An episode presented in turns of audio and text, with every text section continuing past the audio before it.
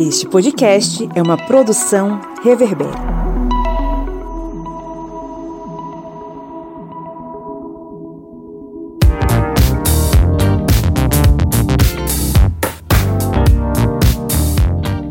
Olá, historiantes! Está entrando no ar. A minha é a sua, a nossa Minipédia, o seu programete sobre assuntos históricos em formato expresso, que é o tempo de você ir para o seu trabalho, para a escola, ir para a academia, fazer, sei lá, o que for que você estiver fazendo e ouvindo, lavar os pratos, né, varrer a casa. Então a gente está aqui para lhe acompanhar no serviço do dia a dia. Eu sou o Pablo Magalhães. Eu sou Joyce Oliveira. Eu sou Kleber Roberto. Já lembrando aqui para vocês darem as cinco estrelas aí no seu agregador de podcasts e também compartilhar e também seguir aqui o Historiante. A gente está aqui mais uma vez reunido porque hoje é o segundo episódio da Minipédia do ano de 2023. E hoje, nesse segundo episódio, vamos falar sobre os indígenas e a Inquisição Portuguesa aqui no Brasil. E os principais pontos para a gente entender, né? essa mini de hoje é entender o que é a Inquisição, como ela funciona, quais são os delitos que levam uma pessoa a ser condenada, né, ou processada. E no, principalmente, né, no nosso caso, o Miguel. O que foi que o Miguel fez? O que aconteceu com ele? E o último ponto é entender como a Inquisição lidava com os indígenas. Aproveitando aqui mais essa oportunidade para dizer para você, né, que se interessa por história ou se interessa por ciências humanas, o historiante ele tem cursos que você pode fazer, né, para o seu conhecimento próprio, por exemplo, para a sua ACC que você está precisando, né, você é estudante de graduação. Então você pode, né, escolher um dos nossos cursos e eu vou falar para vocês hoje do curso sobre contrato social, fundamentos filosóficos e políticos, porque é uma coisa que tem muitos brasileiros que estão precisando entender, né, que é base de uma democracia. Ok, então vamos para o nosso conteúdo.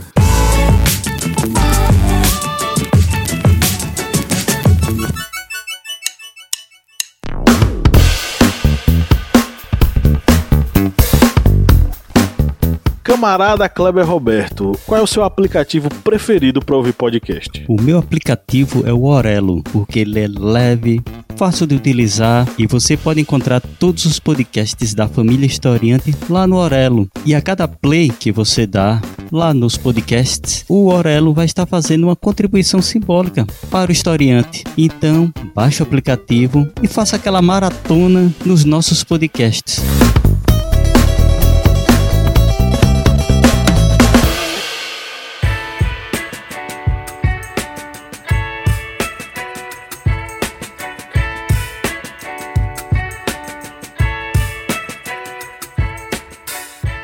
A Inquisição já foi tema de outro podcast aqui, na verdade uma, uma, uma trilogia de podcasts, de, de episódios aqui no podcast do Historiante, né? Foram três minipédias falando sobre a Inquisição e sobre como o Tribunal do Santo Ofício atuou nas Américas e aqui no Brasil, né? É, a Inquisição Portuguesa ela vai ser instituída por meio da bula papal de 1536 do Papa Paulo III. Ele vai atender uma solicitação de Dom João III, rei de Portugal, para que ah, houvesse autorização da instituição do Tribunal do Santo Ofício português. A bula foi assinada em 1536, né? Só que, ah, de fato, o tribunal só vai ser instituído cinco meses depois, no dia 22 de outubro, é, que vai ter, inclusive, uma cerimônia de publicação na Catedral de Évora. É, vai estar tá lá, o pessoal vai chegar na praça principal, vai, vai ler a bula papal, vai de fato fazer uma solenidade para abertura dos trabalhos da Inquisição em território português. Desde o início, a alegação que era utilizada para o estabelecimento dessa Inquisição portuguesa era o de que as heresias estavam crescendo muito entre os cristãos novos em Portugal. Cristão novo é justamente aquele indivíduo que havia se convertido recentemente ao cristianismo, em sua esmagadora maioria, entenda-se judeus. Muito embora a alçada da Inquisição estivesse ligada necessariamente a crimes contra a fé, e aí prática do judaísmo, do maometismo, do protestantismo, do molinismo, do deísmo, é, críticas aos dogmas e por aí vai, e inclusive estivessem contemplados né, os delitos previstos contra a moral cristã e os bons costumes, aí entenda, bigamia, sodomia, feitiçaria, etc e tal, o objetivo principal da Inquisição Portuguesa era mesmo perseguir e punir as práticas de judaísmo uh, entre os cristãos. Né? O crescimento do cristianismo em Portugal estava associado à, à conversão forçada de judeus, que haviam sido banidos da Espanha pelos reis católicos. Né? O Tribunal do Santo Ofício ele ao mesmo tempo em Portugal ele vai ser régio mantido pelo rei e eclesiástico mantido pela igreja. Mas a gente vai notar muito um controle muito forte de Roma, principalmente no século XVII, em relação à Inquisição portuguesa. Isso vai gerar algumas brigas, alguns conflitos entre a coroa é, de Dom João IV né, e o poder é, eclesiástico ligado à Inquisição em Portugal e vai estar muito ligada à disputa entre Espanha e Portugal pela primazia né, em relação aos domínios ultramarinos, além mar, ou seja, nas Américas. É inclusive nesse momento que vai ter a questão da sucessão da coroa portuguesa que vai cair nas mãos da monarquia espanhola. É o momento em que vai acontecer a tal da União Ibérica. Nessa relação né, da, da, da que vai ser estabelecida do, do, Santo Ofício em Portugal, a gente vai ter a instalação do Santo, do Santo Ofício entre 1536 e 1605 e ele vai atuar até o século XVIII, início do século XIX, acusando, perseguindo e prendendo diversas pessoas. Esse Tribunal do Santo Ofício ele vai está muito preocupado com essas práticas judaizantes, mas o Império Português era muito grande. E em, várias, em vários locais do Império Português, a atuação do Santo Ofício ele foi de acordo com a realidade local. Por exemplo, no Brasil, é, a, existia uma grande diversidade cultural da população brasileira. E é justamente aí que a gente vai ver uma atuação da Inquisição de uma forma um tanto diferenciada. E aí, né? O que é que a Inquisição ela está procurando, né? Quando ela ela faz os, as visitações. Né? No nosso caso aqui, no Brasil, a gente não teve um tribunal, né? As pessoas presas pela Inquisição e processadas eram remetidas, né, a Lisboa, aos cárceres de Lisboa, e aí, para falar de uma forma mais exata, né, a gente teve uma visitação entre 1595 e 1598, que passou pela Paraíba, Pernambuco e Bahia. E aí nós tivemos outra visitação, que foi a última, em 1760, que passou pelo Pará e por, de, por onde eu falo, né? Passou aqui no Maranhão. O que é que ele procurava, né? O que é que eles estavam procurando? Os chamados desvios de fé, né? O que é heresia? É um desvio do cristianismo.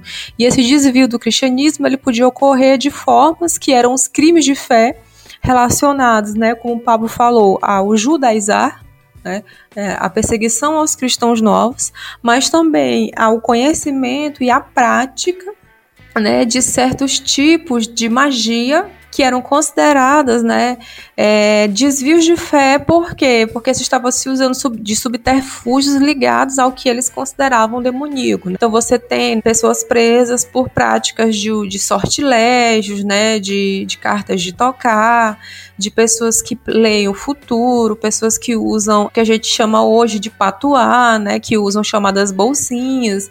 Então essas pessoas elas vão ser denunciadas e aí a denúncia ela é muito proveniente do controle social, né, das pessoas que estão em volta dessa pessoa que pratica, e eu estou falando de homens e de mulheres também, há um contexto que é um contexto muito amplo, e por isso também um contexto que é um contexto onde acontecem os sincretismos das práticas, né, é, africanas, com as práticas indígenas, com a magia, que é a sorcier, né, a magia europeia. Para além disso, a Inquisição também investigava desvios morais, como bigamia, sodomia, que é como se falava sobre é, nesse período, né? Sobre é, pessoas que eram homossexuais, que era considerado um crime, né? Bestialidade, que eu não vou fazer a definição do que é aqui, né? Enfim, mas se você quiser procure no, na internet. E aí é esse, essa forma desse controle social, né? Que a Inquisição procurava ter porque se estava num período de contra-reforma católica, tentando afirmar o cristianismo através da força, né, do desse controle, porque nesse contexto todo social do colon, da colônia do império, do, da monarquia portuguesa, né, ela se estabelece a partir dessa força que é a força da Igreja Católica que controla, né, o, o corpo das pessoas, controla o seu fazer. E obviamente nós temos pessoas que saem, né, dessa dessa forma de controle porque eram seres humanos como nós somos. E dentro do que Joyce falou, a gente lembra que dentro dessa contra-reforma, um dos dos grupos sociais que eram perseguidos pela Inquisição seria os protestantes. Eles também passariam a ser combatidos.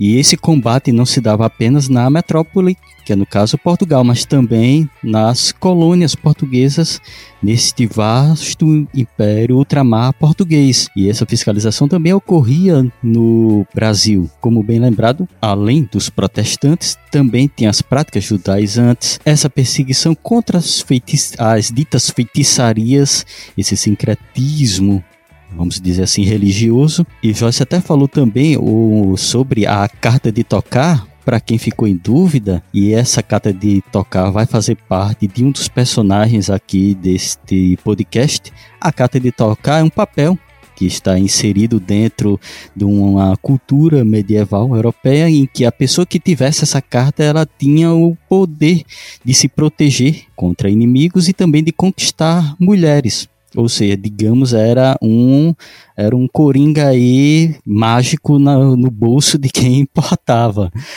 Mas isso daí também poderia ser uma prova de que a pessoa estava praticando feitiçaria dentro aí de um âmbito dominado pela igreja, pela igreja católica romana, e dessa forma estaria praticando esse crime vamos dizer assim, e sendo passível de uma punição dentro da Inquisição. Pois é, o tribunal, na verdade, as visitações que a Inquisição vai enviar para o Brasil, obviamente, né, o, o foco deles vai ser o judaísmo, mas aqui no Brasil eles vão se deparar com algo que para eles é muito mais perigoso, ou pelo menos estava muito mais proliferado na colônia, que eram as chamadas gentilidades, praticadas pelos que aqui viviam, né, que eram pessoas miscigenadas nesses, nesse, nessa lógica ali entre indígenas e negros e também com a parte da população branca europeia que vinha para cá. Então esse sincretismo religioso acabou chamando muito a atenção das visitações.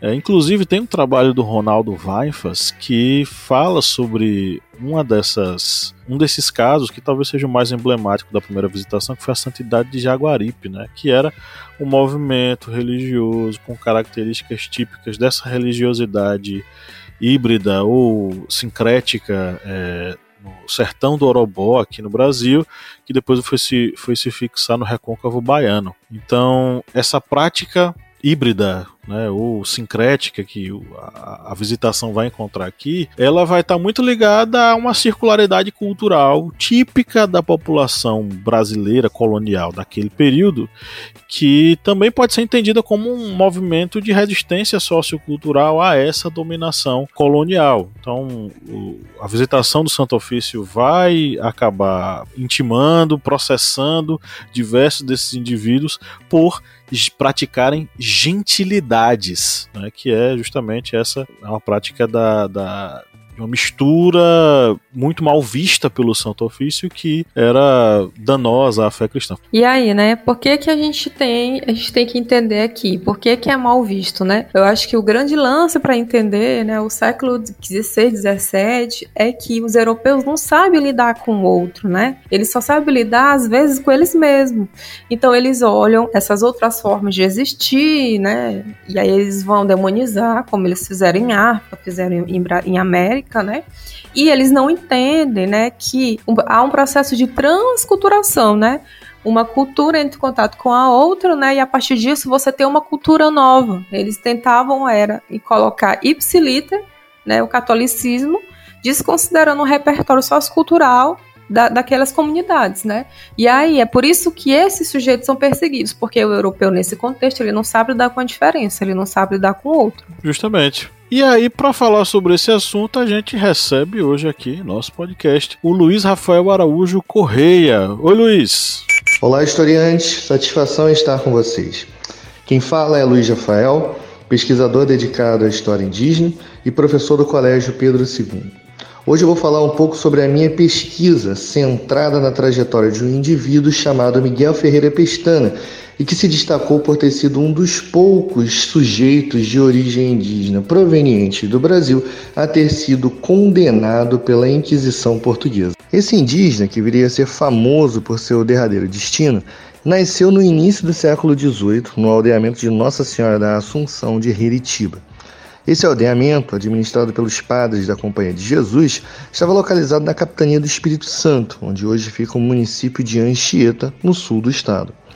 Enquanto ele viveu sob a supervisão dos jesuítas, a vida de Miguel se confundia com a de tantos outros indígenas aldeados na América Portuguesa. Ele era obrigado a seguir uma vida regrada, preenchida por horas de catequese e de uma rígida rotina de trabalho a mando dos jesuítas. Mas o relacionamento de Miguel Pestana e os jesuítas estava muito longe de ser pacífico. Miguel não se submeteu pacificamente à doutrinação jesuítica. Na verdade, ele se destacou justamente pelos enfrentamentos e discórdias em relação aos missionários. Ainda que a influência cristã fosse inegável em sua vida, o Miguel Pestana repudiava principalmente o controle que os jesuítas tentavam impor sobre o seu cotidiano. Ele não queria abrir mão de sua autonomia. Ele era parte de uma família que vivia em Reritiva pelo menos três gerações e o Miguel Pestana se notabilizou por dominar o ofício de carpinteiro. Por esse motivo, ele costumava dispor de várias oportunidades de trabalho nas fazendas de colonos dos arredores, o que representava uma possibilidade de oferir ganhos materiais significativos. Então ele ia e vinha das fazendas vizinhas e costumava fugir com frequência de Heritiba. E se essas fugas representavam possibilidades materiais, a verdade é que elas proporcionavam também novas vivências e novas experiências. Isso incluía o contato com práticas, costumes e crenças muito diversas que iam além do que os jesuítas pregavam no dia a dia. E esses novos conhecimentos foram muito importantes para despertar em Miguel anseios por uma vida sem os limites do que ele conhecia nos aldeamentos. Para os missionários jesuítas, porém, esse era um caminho desviante e reprovado. Não por acaso, né, as desavenças entre Miguel e os jesuítas se tornaram cada vez mais constantes. A gota d'água nessa difícil relação foi quando o padre superior de Heritiba surpreendeu Miguel com uma carta de tocar que era uma prática mágica presente na cultura popular portuguesa e que associava poderes sobrenaturais a papéis que os indivíduos carregavam consigo. O padre mandou queimar a carta e castigou Miguel. Ele ficou muito insatisfeito e movido pelo desejo de conhecer um mundo maior do que o que ele conhecia. Miguel fugiu definitivamente de Heritiba com sua esposa para nunca mais voltar. Ele atravessou o Espírito Santo, passou pela capitania da Paraíba do Sul e chegou ao Rio de Janeiro, onde se fixou na região do Recôncavo da Guanabara, hoje conhecida como Baixada Fluminense. No Recôncavo, ele adotou o nome de Domingos Pedroso e dizia ser natural de São Paulo. Se no primeiro século de colonização a força de trabalho indígena foi fundamental na capitania do Rio de Janeiro, o que fez com que a população indígena fosse significativa nessa capitania, na segunda metade do século XVII, a guinada atlântica, como foi chamada, teve um papel fundamental no redimensionamento econômico do Rio de Janeiro e no maior afluxo de africanos para a capitania. Então, em pouco tempo, os africanos tornaram-se a principal força de trabalho nas propriedades da localidade, reforçando a heterogeneidade étnica e social da região.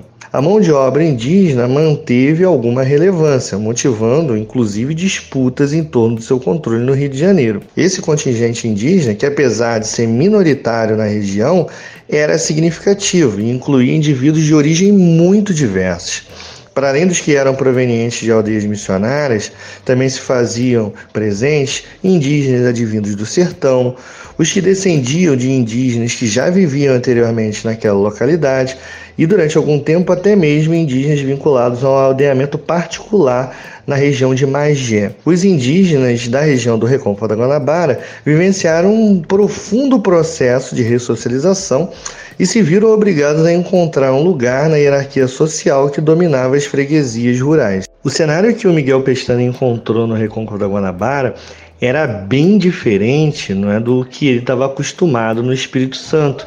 Isso se devia principalmente ao fato de que ele era um egresso de um aldeamento, o que fazia com que ele estivesse numa posição pouco definida até mesmo pela legislação colonial em relação aos indígenas.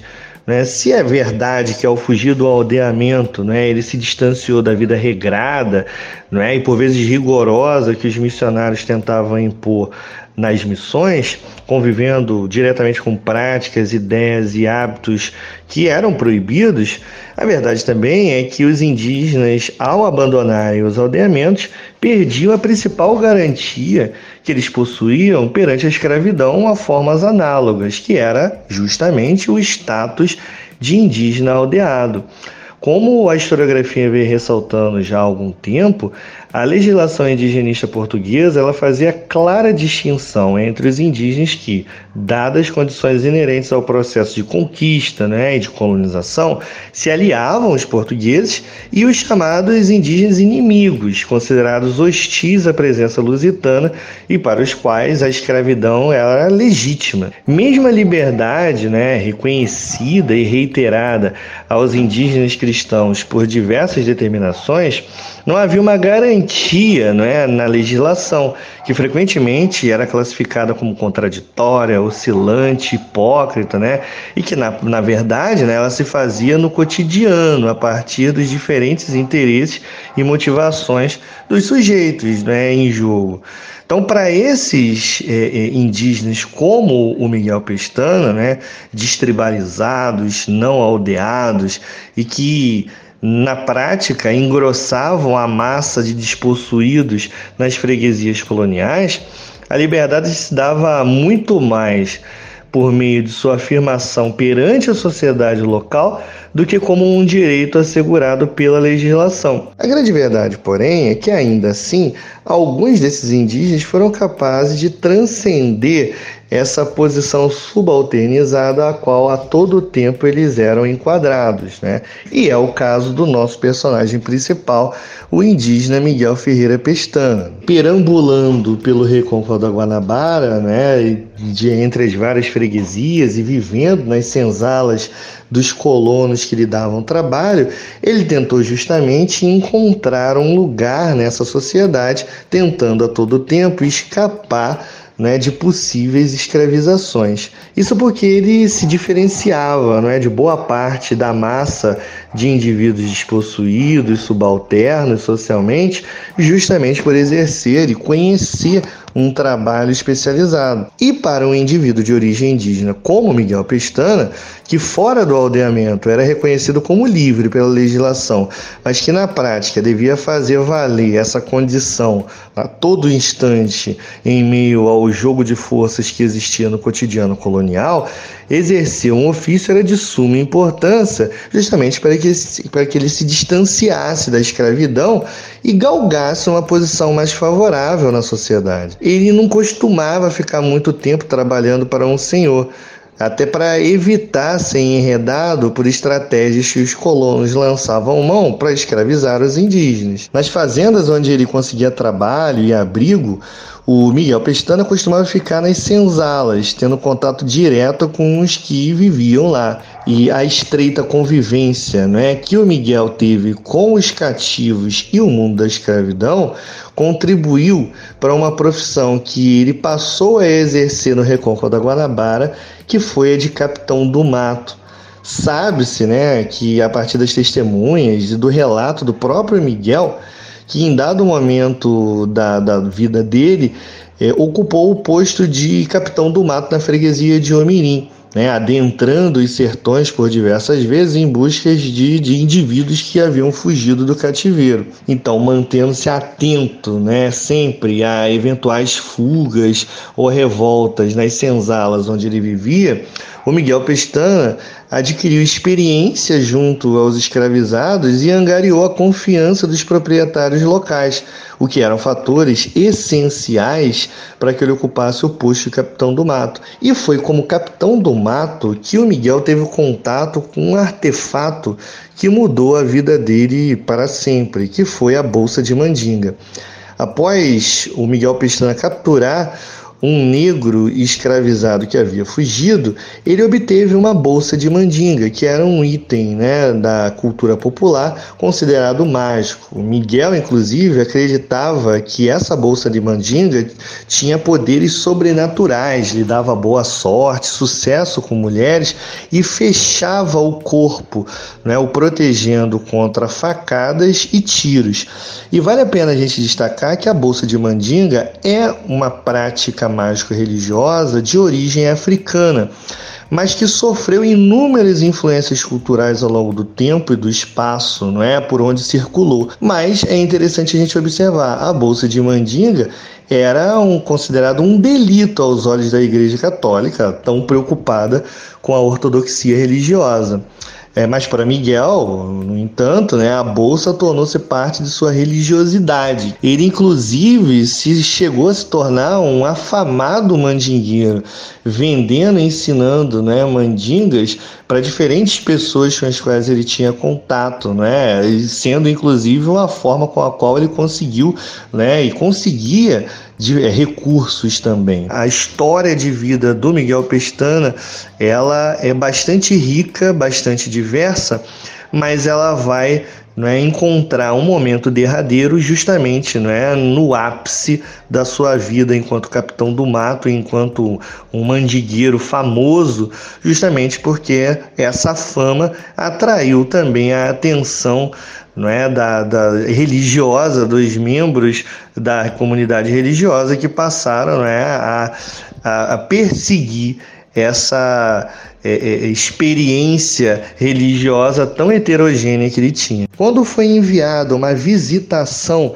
na região do Recôncavo pelo bispo da época, Dom Antônio de Guadalupe, né, é, várias pessoas denunciaram ao visitador o Miguel Pestana como um mandigueiro, como uma pessoa não é, que tinha práticas mágico-religiosas bastante desviantes da ortodoxia católica.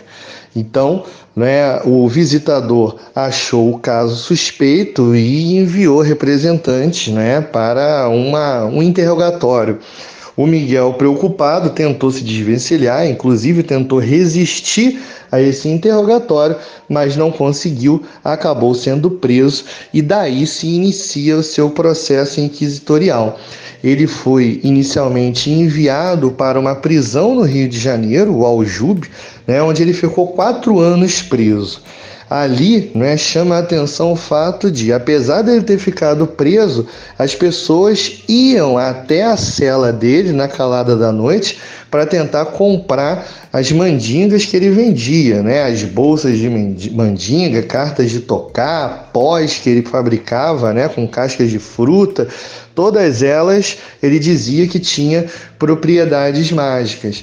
Então, para que é, é, eu compusesse essa pesquisa, né, o processo inquisitorial do Miguel Pestana foi muito importante, né, porque ela contém todas essas informações, inclusive com os pontos né, da trajetória em que ele é processado. Do Aljube do Rio de Janeiro, ele é conduzido para os cárceres secretos da Inquisição né? E ali ele passa por interrogatórios muito duros, né, chegando a ser né, torturado, chegando né, a experimentar né, as várias é, é, é, torturas e interrogatórios pesados que os inquisidores faziam, sempre tentando enquadrar o réu como uma pessoa que tinha pacto com um demônio. Ele, de tanta insistência dos inquisidores, ele acabou admitindo né, que possuía um pacto com o demônio. É, ele dizia que é, passou a dizer, né, depois das torturas, que via o demônio, mas é interessante que o demônio que ele dizia ver é, guarda uma relação com a, a imagem do demônio que os jesuítas traduziram para o entendimento indígena. E né, depois que esse pacto demoníaco foi é, é, é, confirmado pelos inquisidores, o Miguel Pestana acabou sendo submetido a um alto da fé, que era um cerimonial onde os condenados né, participavam e onde eles conheciam as suas punições, e dali ele recebeu a sentença dele, que foi o trabalho forçado nas galés. Né, que era né, trabalhar compulsoriamente né, é, é, amarrado e acorrentado. É, as fontes que eu usei para recompor essa narrativa, além né, da, da, do processo inquisitorial do Miguel Pestana, que eram muito ricos, né, a fonte muito rica, eu usei também outros documentos inquisitoriais que principalmente informavam sobre a chegada não é, do, do dos réus aos locais, é, é, um relato indireto sobre o alto da fé que o Miguel Pestana participou.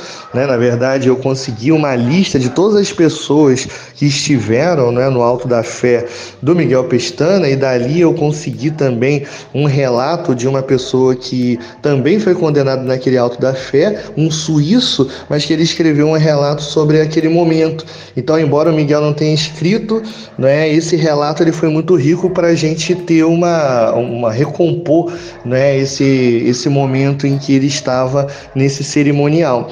Além disso, eu usei muitas fontes paroquiais, né, as fontes da região da qual o Miguel Pestana estava é, inserido. Né, essas fontes paroquiais foram muito ricas para a gente recompor cenário do Reconcó da Guanabara. É, e no caso do Espírito Santo, eu recorri principalmente a fontes né, da, da, Companhia de Jesus, né, dos jesuítas, em que eu pude ali é, recompor é, boa parte da experiência religiosa no aldeamento de Heritiba. Então foram fontes muito diversas, né, de diferentes tipos, mas claro que a fonte principal foi esse processo inquisitorial, que está guardado no arquivo português né, de Portugal, o Arquivo Nacional da da Torre do Tombo, que é a principal, né, o principal arquivo para quem se interessa não é, pela, por pessoas que foram é, julgadas e condenadas pela Inquisição Portuguesa.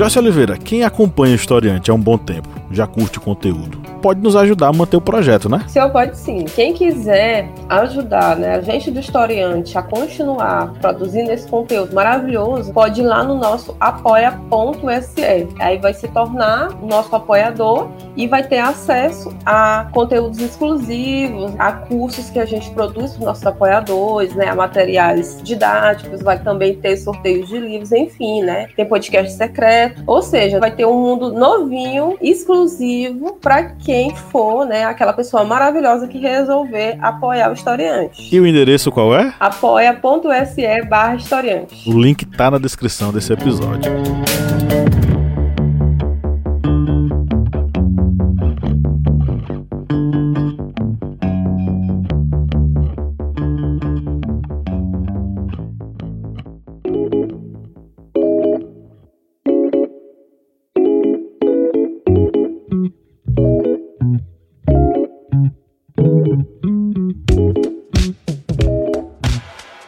Bom, chegamos ao final de mais um episódio da Minipédia. É o momento agora de a gente fazer algumas sugestões para os nossos ouvintes, né?